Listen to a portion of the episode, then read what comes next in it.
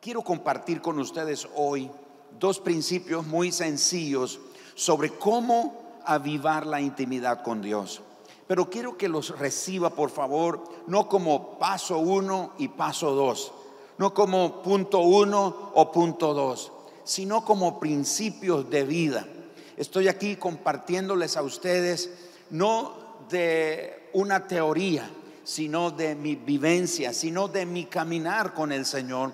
Y quiero que usted también lo reciba en esa manera. Y lo repito, no lo vea como ah, punto uno o punto dos o parte uno o eh, viéndolo de esa manera como un, eh, un paso o una forma de hacer una cosa mecánica como cuando nos están enseñando a conducir un vehículo. Generalmente el instructor nos enseña muchas cosas mecánicas y lo que se dice mecánico es que es algo que se hace una, dos, tres, cuatro y se vuelve a repetir. Uno, dos, tres, cuatro y se vuelve a repetir. Eso es lo mecánico. Yo no quiero dejarle aquí esto como algo mecánico, sino como principios de vida que pueden ayudarnos. Así que se llama avivando la intimidad con Dios. Pero ¿cómo podemos avivar esa intimidad con Dios? ¿Cómo podemos avivar esa intimidad con Dios? El primer principio que quiero dejarte es acercarse, sencillamente acercarse. Santiago capítulo 4, verso 8, el apóstol Santiago nos da esta sencilla ordenanza. No es una recomendación, no es una sugerencia, no es como tienes estas opciones, es un mandato, es una ordenanza. Y Santiago dice, acercaos a Dios y Él se acercará a vosotros. Así que el primer principio que puede ayudarnos a avivar esa intimidad con nuestro Padre es sencillamente acercarnos a Él. Pero nos preguntamos también, ¿quién es el que debe acercarse primero? ¿Dios o nosotros? ¿Quién es el que debe dar el primer paso? ¿Quién es el que debe dar la primera iniciativa? Generalmente es Dios el que da siempre o el que toma la iniciativa. Pero en este punto relacional, Dios espera que seamos nosotros los que nos acerquemos. A veces nosotros oramos y decimos, Señor, te pido que me atraigas hacia ti. Y es buena esa oración, es bien intencionada, pero hay muchas cosas como hemos aprendido los últimos domingos que necesitamos avivar el fuego. El fuego que Dios empezó un día, Dios no lo tiene que estar avivando, nos toca a nosotros avivarlo. Y en este punto, acercarnos a Dios es lo que hace la diferencia. Así que Dios lo que hace en principio es atraernos hacia Él. Pero como el imán, el imán tiene esa fuerza de atraer todos aquellos objetos metálicos que están cerca de Él si no están alrededor de Él, si no están cerca de Él, no están en el área de Él, Él no los puede atraer. La única manera que los puede atraer el imán hacia el centro es que estén cerca, que se acerquen. Así que Dios quiere atraernos a nosotros hacia Él. Dios quiere atraernos hacia Él, acercarnos hacia Él. Pero Dios no puede acercarnos si nosotros, no nos puede atraer si nosotros no nos acercamos a Él. De manera entonces que Él se acerca a nosotros con el propósito de revelarse. Y ese ha sido el gran error y el dolor de muchos cristianos a lo largo de la historia de la iglesia cristiana es que no tenemos una revelación de Dios. Generalmente tenemos ideas claras de lo que Él hace, pero no de lo que Él es, de quién es Él realmente. Así que ¿para qué quiere Dios que nos acerquemos a Él? Porque Él quiere revelarse a nosotros. Él quiere mostrarse a nosotros. Solo cuando entramos al conocimiento íntimo de Él es cuando nosotros podemos disfrutar esa cercanía y podemos disfrutar su compañía. Así que cuando nos acercamos a Dios, Él nos atrae hacia Él, nos atrae hacia Él. Y cuando nos atrae hacia Él, nos revela quién es Él. No solo lo que Él hace, no solo lo que Él puede hacer, pero lo quién es Él. Y aparte de eso, es cuando comenzamos a disfrutar la cercanía de Dios. Pero más que su cercanía es su compañía. Así que cuando nos preguntamos, ¿hacia dónde estaba guiando Dios a su pueblo después de liberarlo de Egipto? No sé si usted se ha hecho esa pregunta. ¿A dónde? ¿Hacia dónde estaba Dios llevando, guiando a su pueblo después de sacarlo de Egipto? La mayoría de los cristianos respondemos a la tierra prometida. Y le voy a decir algo, aunque hay verdad en esa respuesta, no es del todo correcta. Dios no sacó a su pueblo Israel de la esclavitud de Egipto solo para llevarlos a la tierra prometida. Y se dicen, no, pero es que eso es lo que le dijo Dios a Moisés. No, Dios nunca dijo eso. Era parte del plan, pero eso no era lo primero. Dios le dijo a Moisés que le dijera al faraón, deja ir a mi pueblo para que me adore. ¿A dónde? En el desierto. No dijo, deja ir a mi pueblo porque lo llevo a una tierra donde fluye la leche y la miel, a una tierra prometida. Dijo, los quiero llevar al desierto. ¿Por qué al desierto? ¿Por qué no quiso llevarlos de una vez a la tierra prometida?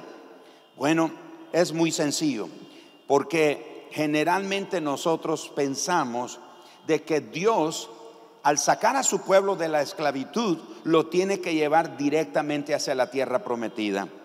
Pero veamos qué es lo que Dios dice al respecto. Éxodo capítulo 19, los versículos 1 al 6. Éxodo 19, 1 al 6. En el mes tercero de la salida de los hijos de Israel de la tierra de Egipto, noten lo que dice en el mes tercero. Quiere decir que Israel llega al monte Sinaí tres meses después. En el mismo día llegaron al desierto de Sinaí habían salido de Refidín y llegaron al desierto de Sinaí y acamparon en el desierto. Y acampó allí Israel delante del monte. Y Moisés subió a Dios. Y Jehová lo llamó desde el monte diciendo, así dirás a la casa de Jacob y anunciarás a los hijos de Israel, vosotros visteis lo que hice a los egipcios y cómo os tomé sobre alas de águila. Y noten el verso 4 siempre. Y os he traído, ¿hacia dónde? Los he traído a mí, a mi presencia. O sea, Dios nos sacó a Israel para llevarlo de primas a primera a la tierra prometida. Dios sacó a su pueblo Israel de la esclavitud para llevarlo hacia Él. Y Él tenía que revelárseles a ellos.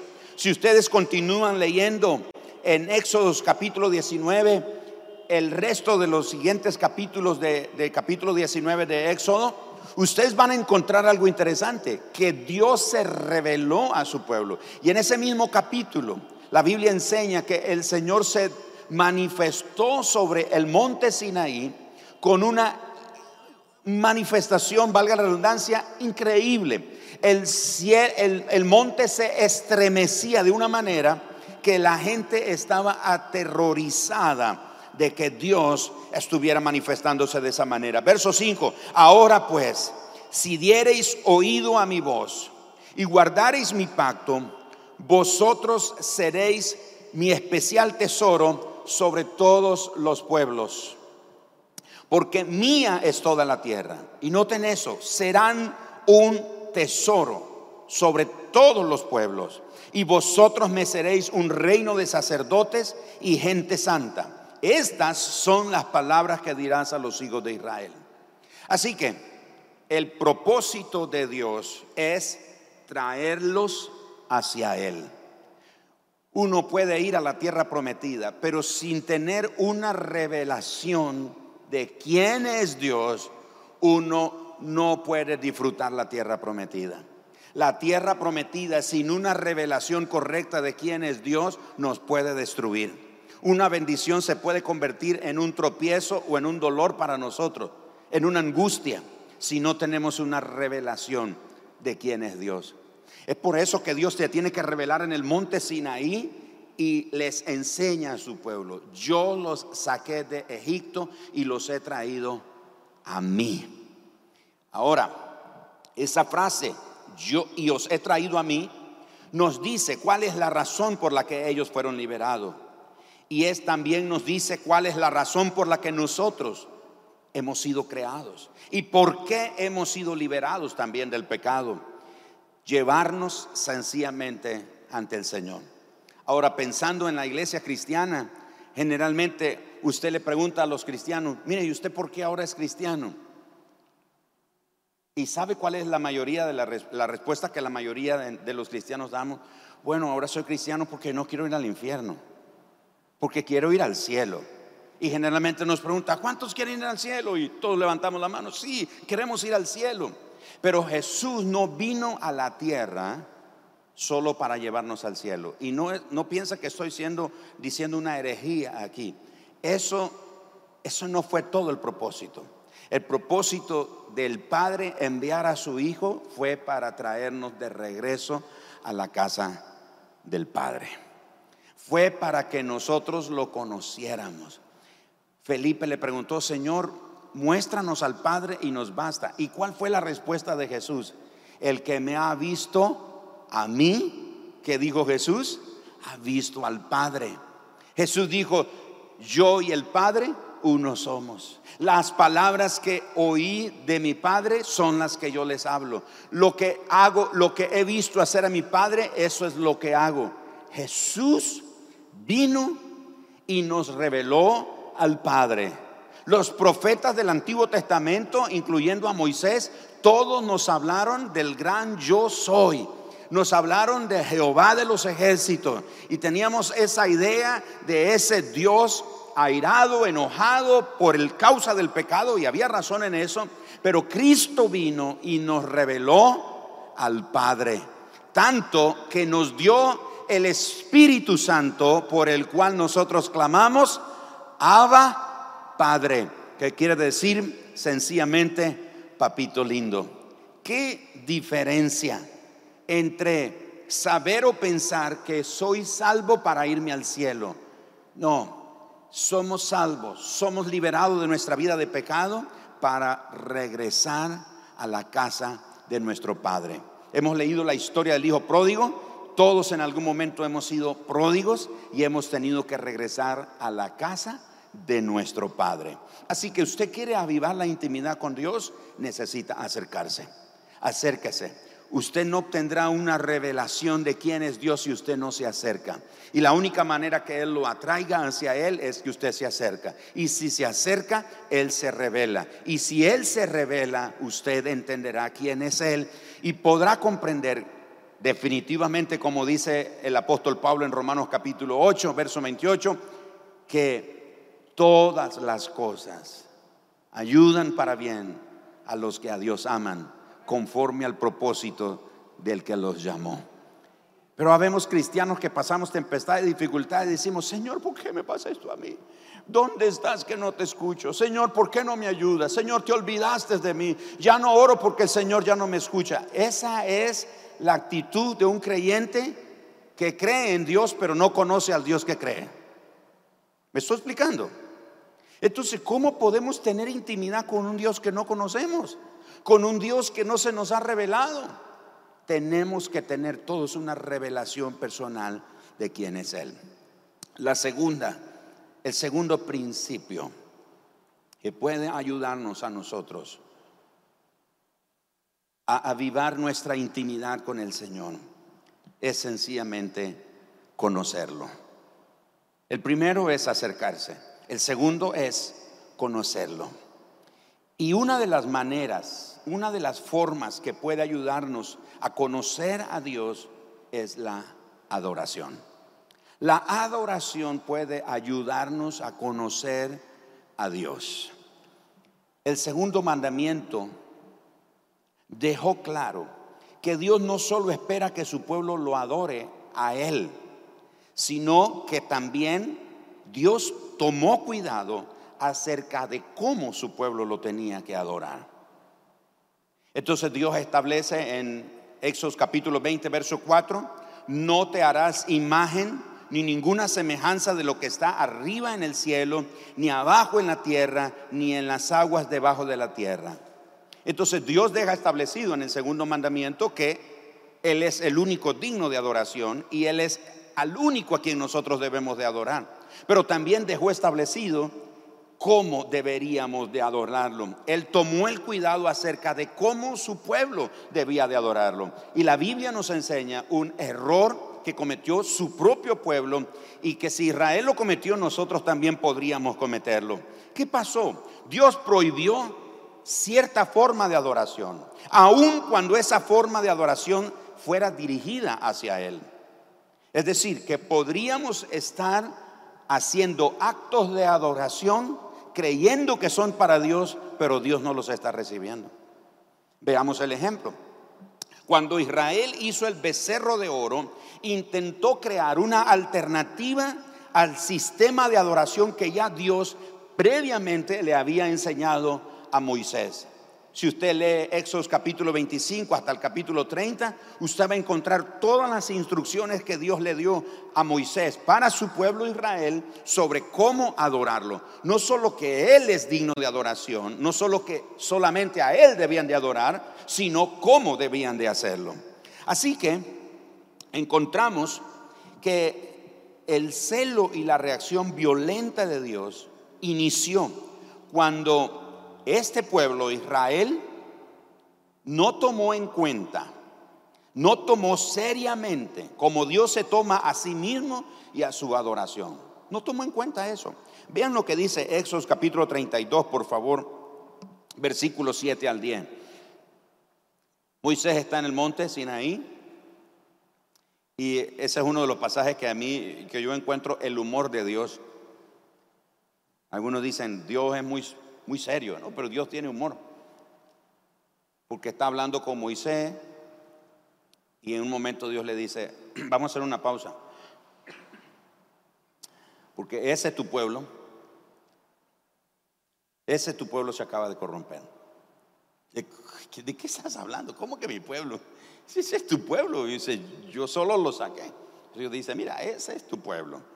Y vea lo que ocurre. Entonces Jehová dijo a Moisés, anda desciende, y nótelo aquí, porque tu pueblo que sacaste de la tierra de Egipto se ha corrompido.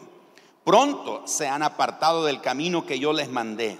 Se han hecho un becerro de fundición y lo han adorado y le han ofrecido sacrificios y han dicho, Israel, estos son tus dioses que te sacaron de la tierra de Egipto. Dijo más Jehová a Moisés, yo he visto a este pueblo, que por cierto es pueblo de dura cerviz. Ahora pues, déjame que se encienda mi ira en ellos y los consuma, y de ti yo haré una nación grande. Noten ustedes, hermanos, que en ese momento Dios le hace ver a Moisés que el pueblo tiene la intención sincera de adorar a Dios, pero tiene la forma equivocada. De nuevo, Dios está interesado en que nosotros le adoremos, pero también está interesado en la forma correcta que le adoremos. ¿Por qué dice Dios que su pueblo tiene una, adoración equivocada? Porque ellos dicen, hacen el becerro de oro y dicen, Israel, estos son tus dioses que te rescataron. Ellos no tenían una idea, una imagen, una figura, no tenían idea de cómo era Dios. Y ellos piensan, ah, si adoramos a Dios, puede ser de cualquier forma. Esta puede ser la manera correcta que podemos adorar a Dios. Hacen un becerro de oro porque eso es lo que ellos conocían en Egipto. Y ellos están adorando este becerro pensando que están adorando a Dios. De manera entonces que nosotros no debemos adorarle en cualquier forma que nos parezca correcta. Debemos adorarle en sus términos y en la manera que Él se nos ha revelado. Así que no se trata solo que lo adoremos, pero sobre todo cómo lo adoramos. A Dios le importa cómo su pueblo le adora, definitivamente. A Dios le importa cómo su pueblo le adora. En Juan capítulo número 4, verso 19 al 24, conocemos la historia de la mujer samaritana. Lea conmigo Juan 4, 19 al 24. Le dijo la mujer, Señor, me parece que tú eres profeta. Nuestros padres adoraron en este monte y vosotros decís que en Jerusalén es el lugar donde se debe adorar. Jesús le dijo, mujer, créeme que la hora viene cuando ni en este monte ni en Jerusalén adoraréis al Padre. Vosotros, escuche, vosotros adoráis lo que no sabéis. Nosotros adoramos lo que sabemos, porque la salvación viene de los judíos. Mas la hora viene y ahora es cuando los verdaderos adoradores adorarán al Padre en espíritu y en verdad. Porque también el Padre tales adoradores busca que le adoren. Dios es espíritu y los que le adoran en espíritu y en verdad es necesario que adoren. Jesús le dice a la mujer que la adoración que los samaritanos están ofreciendo es inadecuada.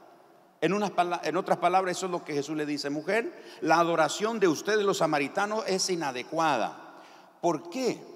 Porque estaba basada solamente en una perspectiva de Dios en el Antiguo Testamento y no en todo el Antiguo Testamento. ¿Cuál era esa perspectiva en una sola parte del Antiguo Testamento? Cuando ella dijo, nosotros creemos que debemos adorar a Dios aquí, en este monte.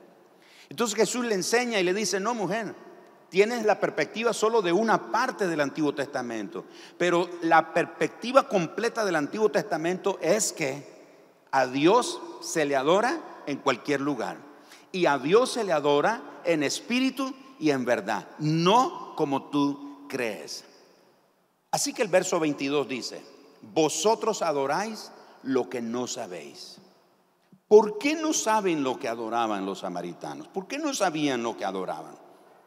Primero, porque su sinceridad era necesaria, su sinceridad era correcta, pero no era suficiente.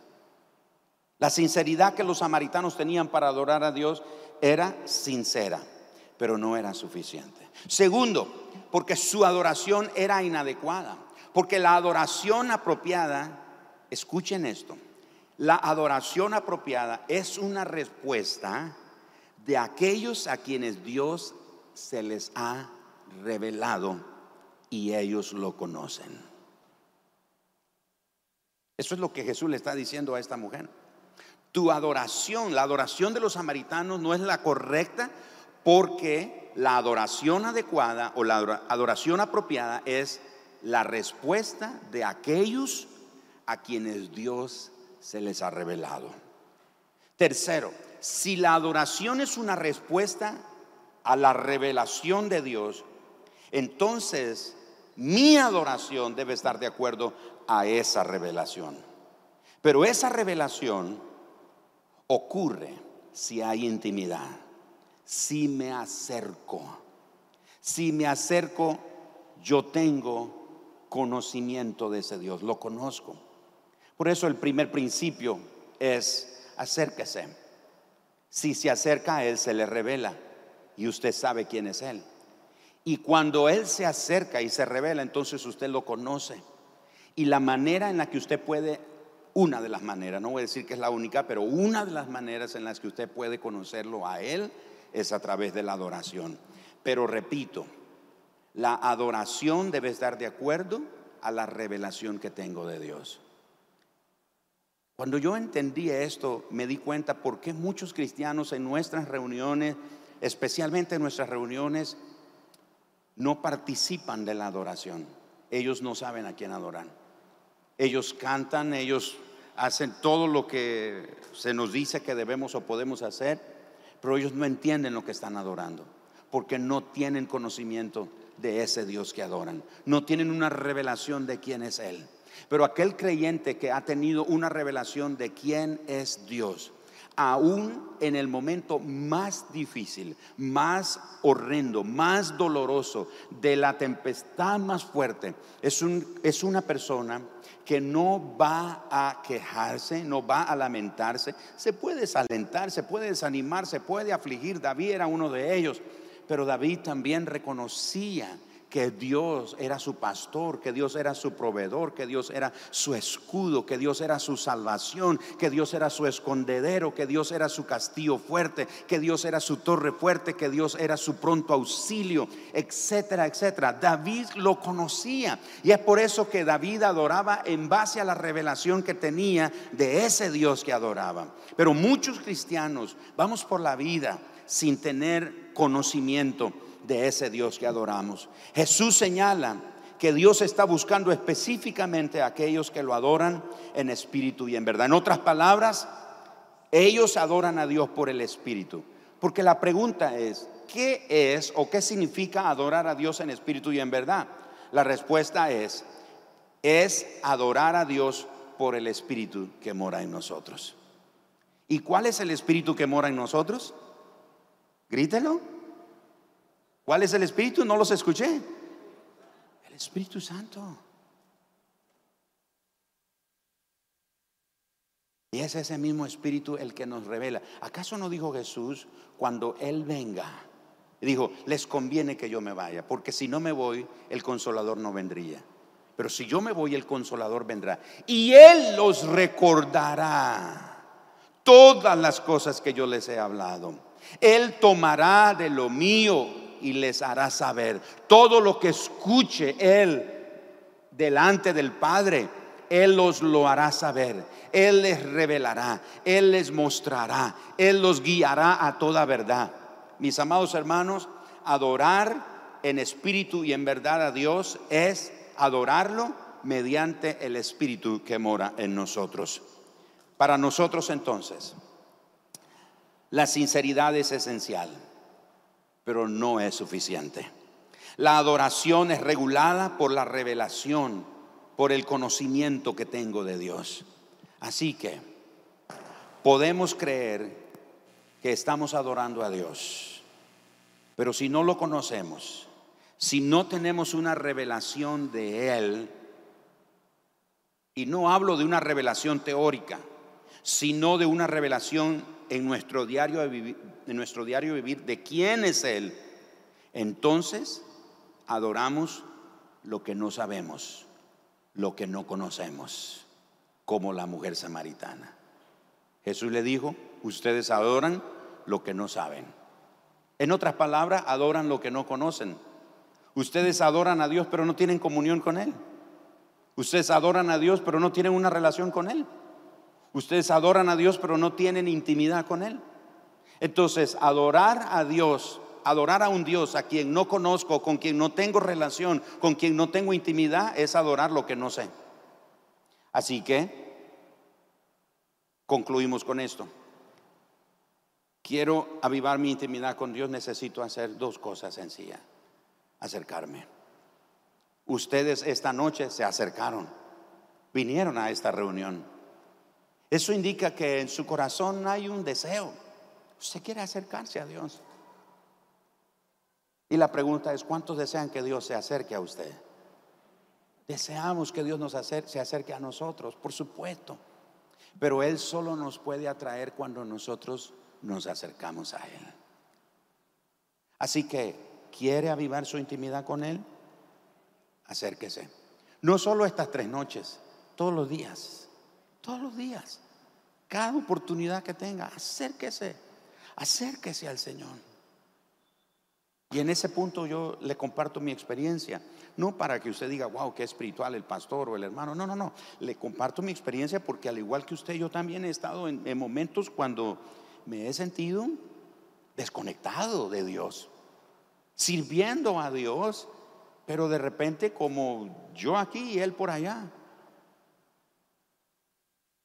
Una de las cosas que el Señor me habló a mí, y hablo de mi experiencia, es, vuélvete a mi palabra. Así que intencionalmente me estoy volviendo a la palabra del Señor como más que en otro tiempo de mi vida. Y mi oración es, Señor, límpiame con tu palabra.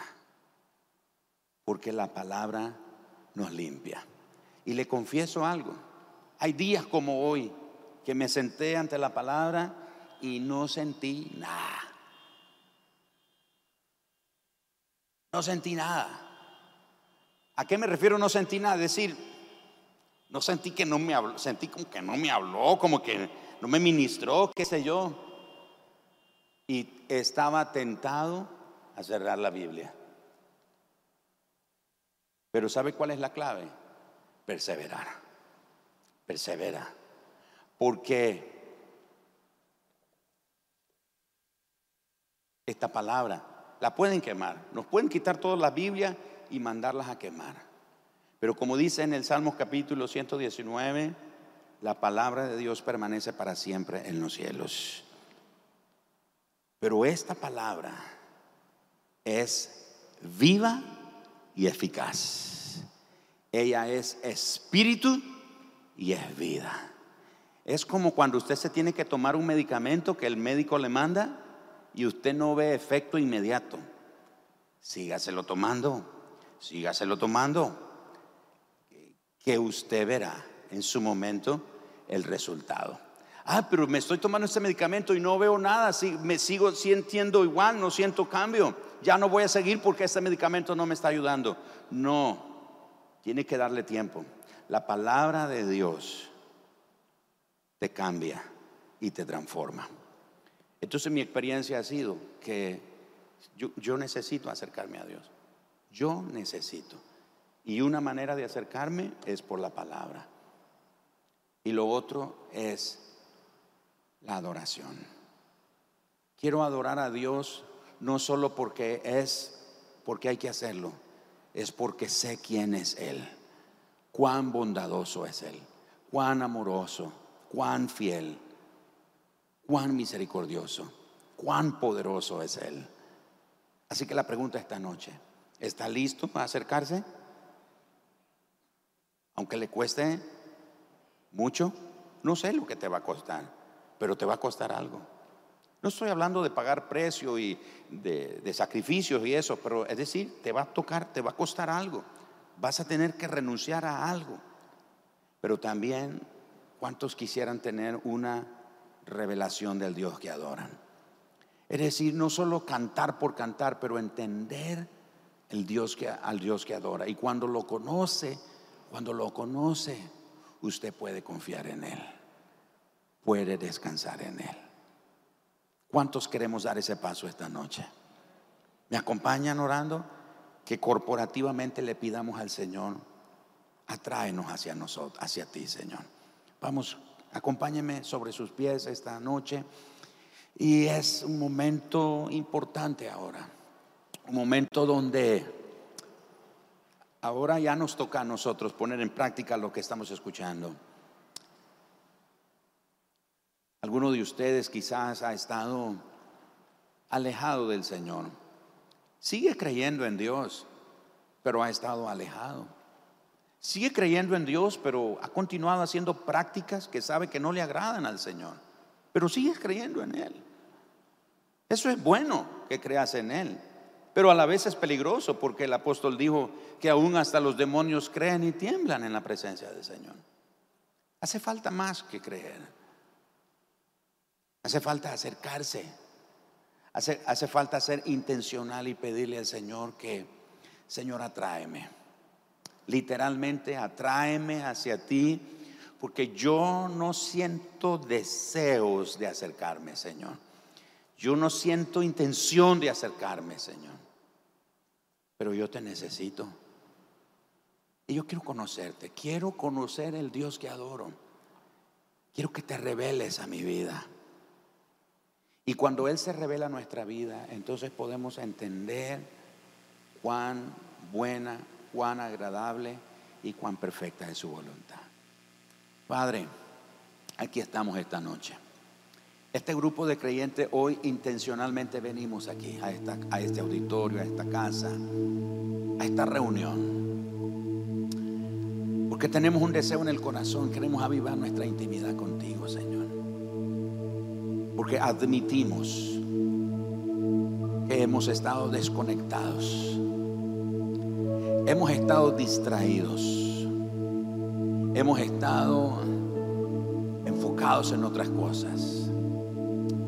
No nos dimos cuenta en qué momento dejamos de poner nuestra mirada en las cosas de arriba, como dice Colosenses capítulo 3, verso 1. No nos dimos cuenta en qué momento nos alejamos de tu casa. No nos dimos cuenta en qué momento fuimos apagando, apagando, apagando el fuego. No nos dimos cuenta en qué forma en qué momento, en qué punto de mi recorrido, de nuestro recorrido, el diablo nos tendió un lazo y caímos en su lazo.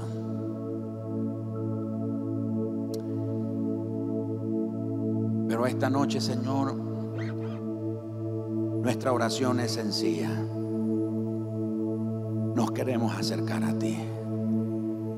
Atráenos hacia ti, Señor.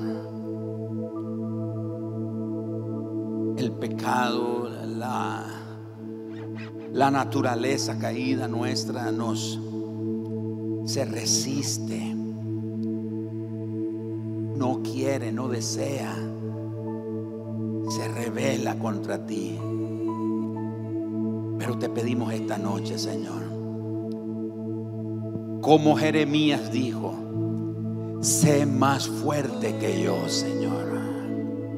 Vamos, levante su mano y dígale, sé más fuerte que yo, Señor. Porque algunos nos resistimos, algunos nos resistimos. Pero dile, Señor, sé más fuerte que mí, sé más fuerte que mí. Sé más fuerte, sé más fuerte, sé más fuerte, sé más fuerte que mí, Señor. Atráeme hacia ti, Señor. Señor, porque he estado, he estado en el punto del desaliento, del enfriamiento, de la apatía, de la duda, de la incredulidad, Señor. He estado en ese punto, Señor. He estado en el punto de la frieza, porque el pecado me hirió, porque el pecado me golpeó, porque el pecado me ha cegado el entendimiento, Señor. El pecado ha endurecido, ha entenebrecido mi entendimiento y ha endurecido mi conciencia. Señor, sé más fuerte que yo, atráeme hacia ti. Yo te necesito, Señor. Y te lo digo quizás en este momento del labio hacia afuera. Te lo digo así, sencillamente, del labio hacia afuera. Te necesito. Pero cada vez que lo digo, te necesito, te necesito, te necesito. Hay un fuego adentro de mí, metido en mis huesos. Es más fuerte que yo, es más fuerte que yo, es más fuerte que yo. Tu fuego, tu fuego en mí es más fuerte, Señor, es más fuerte. No lo puedo resistir, no lo puedo resistir. Y aunque dije que no iba a hablar más de ti, aunque dije que no iba a perseverar más, aunque dije que no iba a confiar más en ti, aunque dije que no iba a orar más, aunque dije que nunca más iba a leer la Biblia, aunque dije que no iba a volver a la iglesia, aunque dije que no quería saber nada de ti, Señor. Hay un fuego metido en mis huesos, metido en mis huesos, es fuerte, no lo puedo resistir, Señor. Señor, quiero conocerte, quiero conocerte. No quiero conocerte solo de lo que leo en la Biblia, la letra de la Biblia. Quiero conocerte en una vivencia personal, quien tú eres tres veces santo, omnipotente, fiel, majestuoso, eterno, formidable, incomparable, maravilloso, justo, fiel, verdadero, bondadoso, misericordioso, amoroso. Yo quiero conocerte más, Señor. Señor, mi pecado, mi condición en la que he estado por tanto tiempo, me ha hecho pensar que tú no me amas o que tú no me puedes recibir. Pero esta noche aquí estoy. Estoy aquí hoy en tu casa, en tu presencia. Y te pido, sé más fuerte que yo, Señor. Sé más fuerte que yo, Señor. Sé más fuerte, sé más fuerte. Sé más fuerte. Sé más fuerte, sé más fuerte, sé más fuerte, sé más fuerte. Sé más fuerte que yo, Señor. Sé más fuerte. Atráeme con cuerdas de amor, rodéame. Con cuerdas de amor, rodéame y atráeme. Atráeme a tu corazón, atráeme a tu casa, atráeme a tu mesa, atráeme a tu presencia, atráeme a tu corazón. Quiero tocar tu corazón, Señor. Con manos alzadas esta noche, ora, ora y dile, Señor, me acerco, me acerco. Quiero conocerte.